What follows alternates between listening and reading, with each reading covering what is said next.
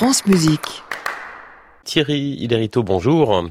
Bonjour Jean-Baptiste. Vous nous emmenez aujourd'hui dans le nord de la région parisienne, Eh ben dans ouais. une ville plus connue pour ses peintres. Auvers-sur-Oise. Si je vous dis Auvers-sur-Oise, vous me répondez bien évidemment Cézanne, Corot, Pissarro, Van Gogh.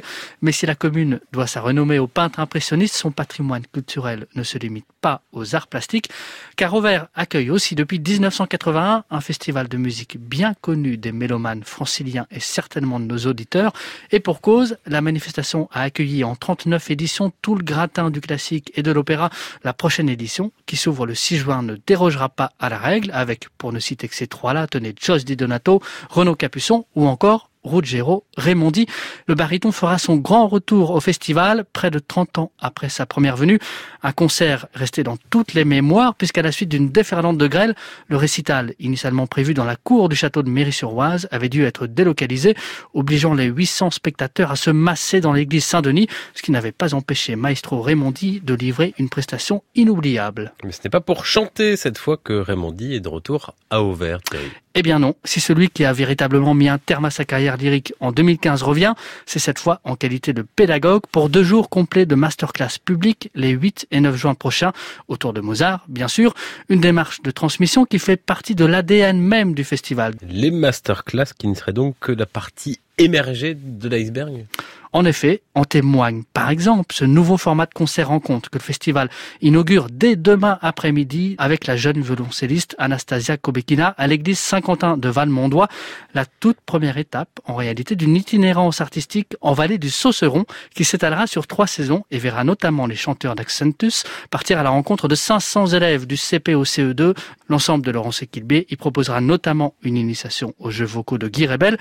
Il succède ainsi à Valentin Tourné, jeune chef et gambiste en résidence au Festival d'Auvers-sur-Oise et qui l'an dernier était allé lui aussi à la rencontre des élèves du primaire afin de leur faire découvrir son instrument. Il vient d'ailleurs de mener le même type de sensibilisation, cette fois avec des jeunes des orchestres Demos Est ensemble à Bobigny et dans le cadre d'un autre festival, celui de Saint-Denis, où le jeune artiste est également en résidence. Festival d'Auvers-sur-Oise, ça commence donc jeudi. Thierry Lériteau, chronique initiative en partenariat avec les hebdomadaires La Vie. Votre choix musical ce matin, Thierry.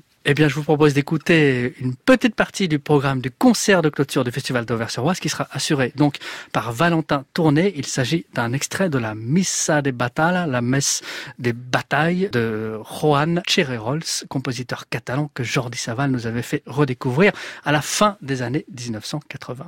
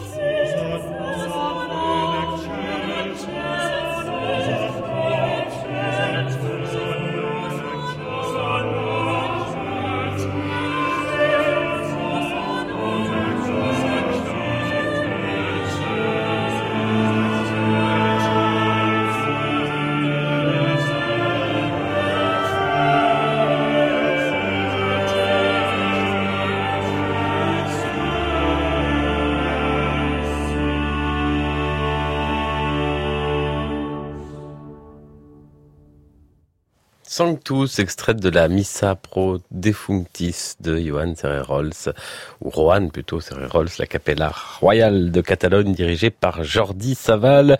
Le choix ce matin de notre chroniqueur Thierry Ilerito. À réécouter sur francemusique.fr.